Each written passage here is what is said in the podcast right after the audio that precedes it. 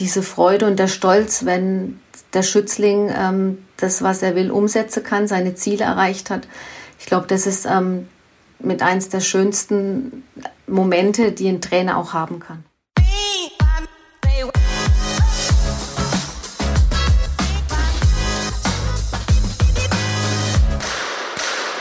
Treffer, Treffer, Treffer, Gold! Und damit herzlich willkommen bei Volltreffer, dem Podcast des Deutschen Schützenbundes. Aktuell läuft auf der Homepage des Deutschen Schützenbundes eine neue Themenwoche, bei der sich alles um das Thema Trainer dreht. Und ein solches Prachtexemplar ist mir heute zugeschaltet. Ich begrüße ganz herzlich unsere Nachwuchsbundestrainerin Pistole, Claudia Verdicchio Krause. Hallo Claudia. Hallo Thilo. Und deswegen ist natürlich das Thema heute quasi vorgegeben. Wir wollen heute über das Thema Nachwuchstrainer sprechen und wo die Herausforderungen, aber auch die Reize liegen. Zunächst einmal bitte ich dich, Claudia, stelle dich kurz mit eigenen Worten vor. Also mein Name ist Claudia Verdicchio Krause. Ähm, ich arbeite beim Deutschen Schützebund, ähm, bin die Juniorentrainerin im Bereich ähm, Pistole. Selber war ich 23, circa 23 Jahre aktive Schützin beim Deutschen Schützebund, erst Juniorennationalmannschaft, dann im Erwachsenenbereich ähm, durfte mich für drei Olympische Spiele qualifizieren und meine beste Platzierung war da der Platz 10. Und einzeln habe ich einen Europameisterschaftstitel und einige Mannschaftsmedaillen erreicht in der Zeit. Sehr gut. Bevor wir auf die äh, Herausforderungen und Anforderungen für Nachwuchstrainer kommen, vielleicht nochmal zu deinem sportlichen Werdegang, beziehungsweise, du hast es eben gesagt, du warst eine herausragende Athletin, drei Olympiateilnahmen. Ähm, wie genau sah denn dein Trainerweg aus? Ja, mein Trainerweg war, sag ich mal, ähm, ich will jetzt nicht sagen holprig, aber ähm, ja nicht ganz so klassisch nach meiner ähm, Karriere, nach meinem Karriereende als Leistungssportlerin ähm, hatte ich mich dafür entschieden, internationales Sportmanagement zu studieren. Ähm, da das ein duales ähm, Studium war, brauchte ich auch einen Praktikumsgeber. Da war ich dann damals ähm, mein äh, erstes Semester beim Olympiastützpunkt Freiburg. Da hatte sich das aber leider nicht ergeben, dass genug Material vorhanden ist für die Bachelorarbeit. Und so hat mich ähm, damals die Schweizer ähm, Spitzensportchefin gefragt, ob ich ähm, in der Schweiz ähm, interimsmäßig die Nationalmannschaft übernehmen möchte.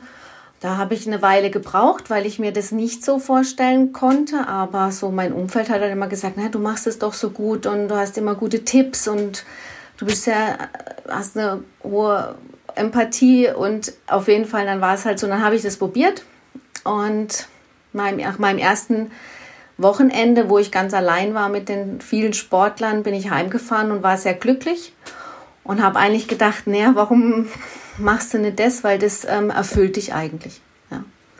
Und so kam das dann, war ich dann über diese dreieinhalb Jahre in der Schweiz und ähm, habe aber dann schon gemerkt bei internationalen Wettkämpfen, dass mein Herz natürlich schon für Deutschland schlägt, gerade wenn jetzt ähm, auch die Deutschen an der Feuerlinie standen oder im Finale und habe mich dann entschieden, ähm, nach Deutschland zurückzukommen und hatte wirklich, sage ich mal, Glück. In der Zeit natürlich auch meine B-Trainer-Lizenz gemacht, meine A-Trainer-Lizenz. Hatte dann das Glück, als Assistenztrainerin bei der Bärbel Georgi anzufangen. Und dann hat sich das ähm, so ergeben, dass ähm, irgendwann der Platz frei war als Junioren-Bundestrainerin. Dann habe ich mich darauf beworben. Parallel studiere ich ja noch in Köln, mache meinen Diplom-Trainer ja, so war mein Werdegang.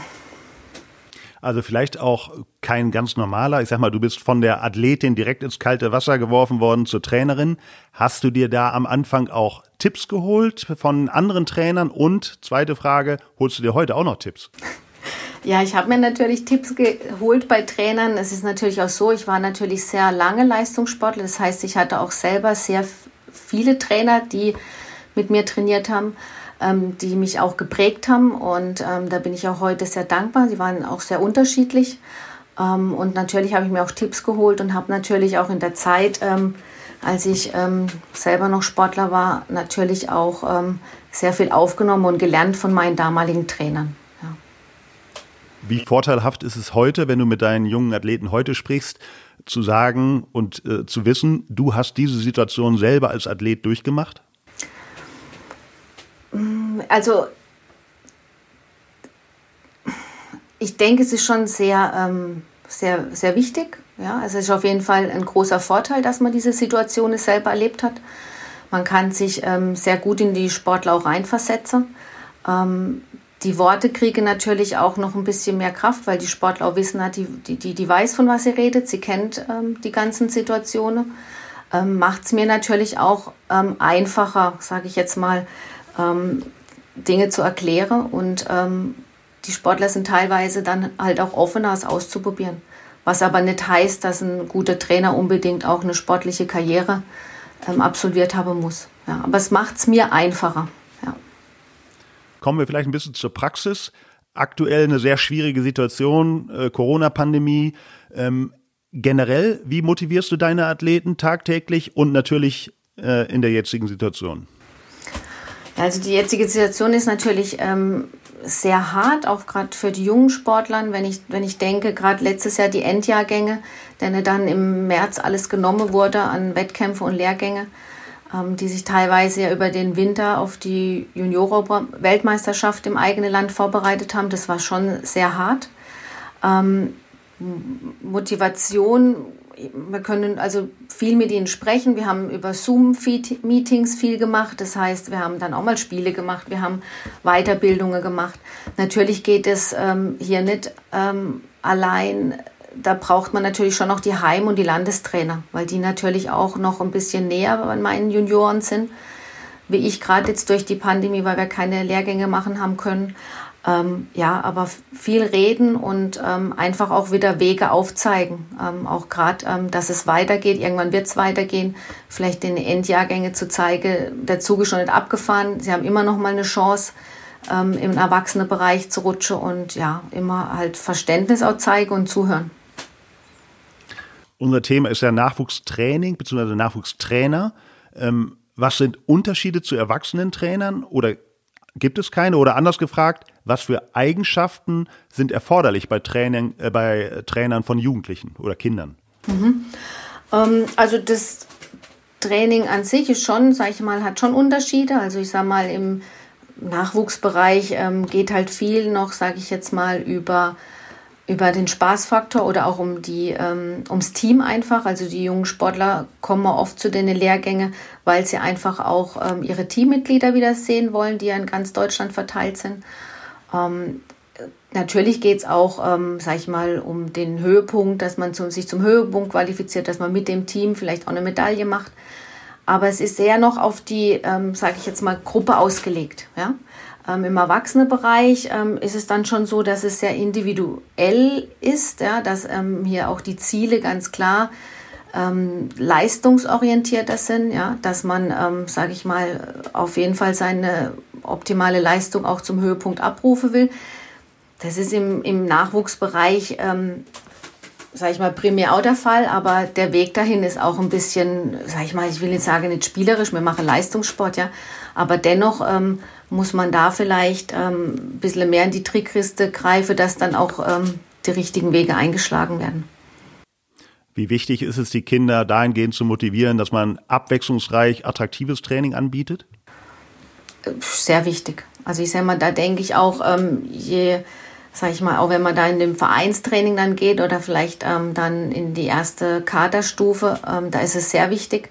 Ich sage mal, klar, in der Nationalmannschaft machen wir auch sehr abwechslungsreiches Training. Wir versuchen natürlich auch einen Spaßfaktor zu vermitteln, aber die Sportler wissen natürlich auch ganz genau, wenn das Training beginnt, dann ähm, erwarte ich natürlich schon auch Disziplin, Konzentration, Ruhe. Ja, also dass da wird nimmer nebenher geschwätzt gesprochen und ähm, da ist dann immer so diese, diese Challenge, also es soll Spaß machen, aber trotzdem muss ich schauen, dass das Training, sag ich mal, produktiv bleibt.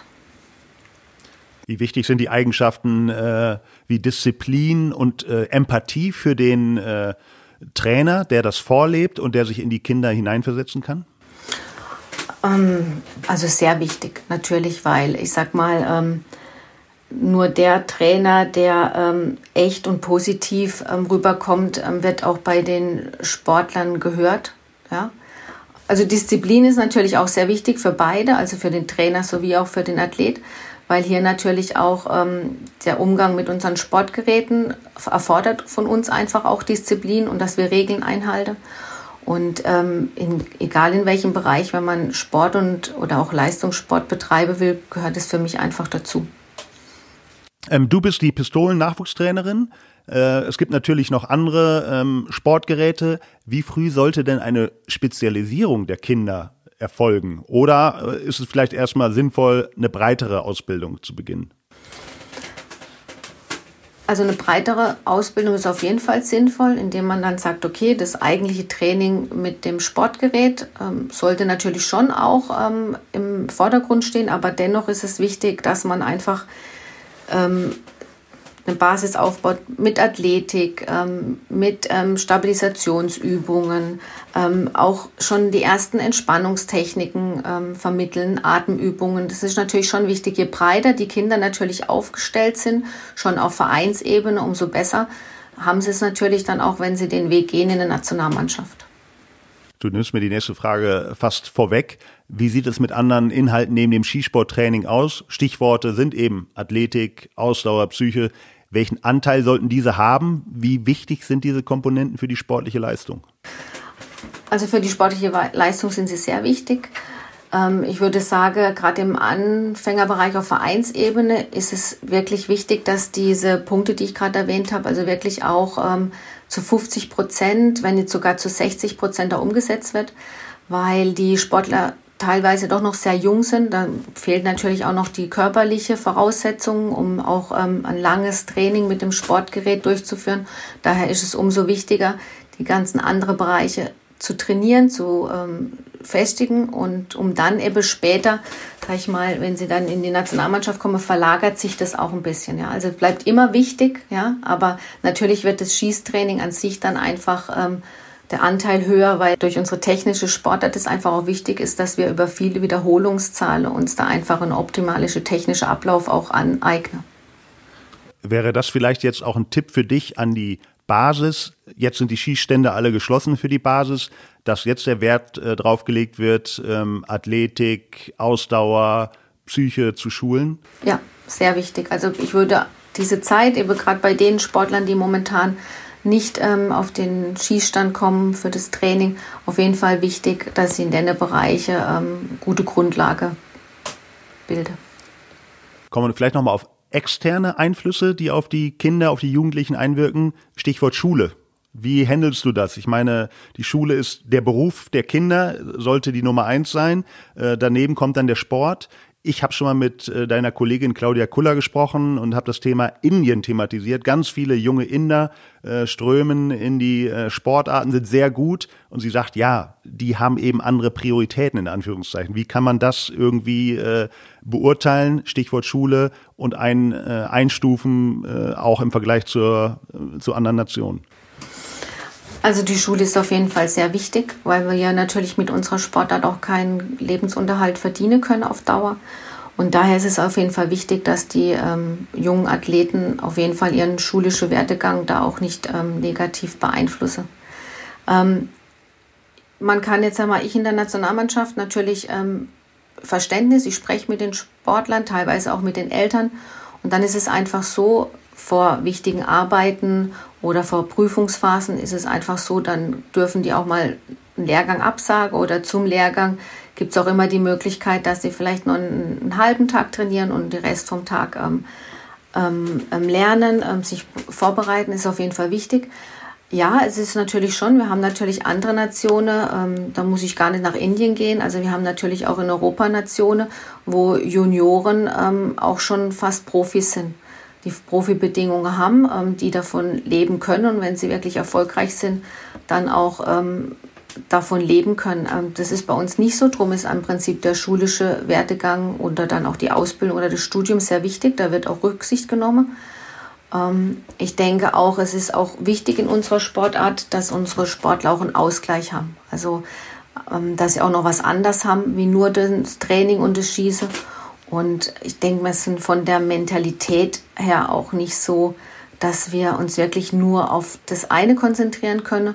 Und bei uns geht es ja auch immer so drum, da wird ja auch das gesamte, der gesamte Sportler gesehen. Also mal gerade in den Nationen wie Indien oder so, die haben so eine breite Masse, da interessiert das Individuum nicht. Das ist bei uns anders. Anders war auch äh, dein Aufwachsen in der Sportart äh, und meins sicherlich auch. Heutzutage spielen äh, die Mediennutzung eine ganz andere Rolle. Social Media, hat das irgendeinen Einfluss auch äh, auf die Athleten? Also wie die sich ähm, vielleicht im Training geben, Konzentration oder andere Werte? Hat das auch einen Einfluss? Also ich denke, es hat einen Einfluss, wenn ich das so ein bisschen vergleiche ähm, zu meiner Juniorezeit. Ähm, war es halt schon so, bis, ich, man, bis wir erfahren haben, wann ein Ergebnis ähm, geschossen wurde, irgendwo auf der Welt dauerte das. Ja, man wusste nicht, was machen die anderen im Training. Das ist natürlich heute alles ähm, transparent, es wird gepostet, es wird gesehen. Teilweise ist es Motivation. Also ich höre dann auch schon mal, ah, siehst du, was die machen, da müssen wir auch mehr machen. Teilweise ist es natürlich auch so, ähm, man muss ihnen auch beibringen, dass auch, auch vielleicht mal ein schlechtes Ergebnis gepostet werden darf, ja, dass auch mal, wenn man das nicht umsetzen konnte, wie man es wollte, dass man dazu im Prinzip auch steht. Aber es hat schon einen Einfluss und es ist natürlich so, man muss immer aufpassen bei so Lehrgängen, dass nicht immer gleich ähm, alles ähm, sofort gepostet wird, sondern wir haben da auch dann schon strengere Richtlinien, dass einfach beim Training das Handy einfach auch mal weggelegt wird und sich auf das ähm, Wesentliche konzentriert werden soll. Äh, das Wesentliche für Nachwuchstraining ist das Training und anschließend der Wettkampf. Hast du jetzt vielleicht noch mal zum Abschluss ein paar Tipps und Tricks für Trainer im Nachwuchsbereich, vor allem auch an der Basis, vielleicht auch vor allem jetzt in Pandemiezeiten, was sie machen können, um die Kinder zu motivieren, um sie, um die Kinder auch bei der Stange zu halten? Ja, also auf jeden Fall Kontakt halten ist immer ganz wichtig, ja. Also nicht ähm, ähm, auf Abstand gehen, Kontakt halten, sie vielleicht teilweise auch nerven mit noch einer Zoom-Sitzung oder Videokonferenz oder noch einem Anruf oder noch einer Challenger. Ist immer ganz wichtig. Immer auch schauen, gerade ähm, im Jugendbereich, ähm, dass man auch immer mehrere mehr mit einbindet, ja, dass es nicht immer nur ein eins zu eins Kontakt ist. Ja, also den jungen Trainern oder den würde ich sagen, also wichtig ist einfach in dem Sport die Leidenschaft. Das ist in jeder Sportart so, die Leidenschaft, ähm, einfach mit Menschen arbeiten zu wollen, Athleten dabei zu helfen, sich weiterzuentwickeln. Und ich denke, das Besondere am Trainerberuf ist einfach ähm, diese Freude und der Stolz, wenn der Schützling ähm, das, was er will, umsetzen kann, seine Ziele erreicht hat. Ich glaube, das ist mit eins der schönsten Momente, die ein Trainer auch haben kann. Schönes Schlusswort, Claudia. Vielen Dank. Das war's auch schon. Ähm, der nächste Volltreffer wird nicht so lange auf sich warten lassen und dann wieder einen unserer Spitzensportler als Gast haben. Lasst euch überraschen und schaltet dann wieder ein. Bis dahin, alle ins Gold, gut Schuss und bleibt gesund. Ciao. Tschüss.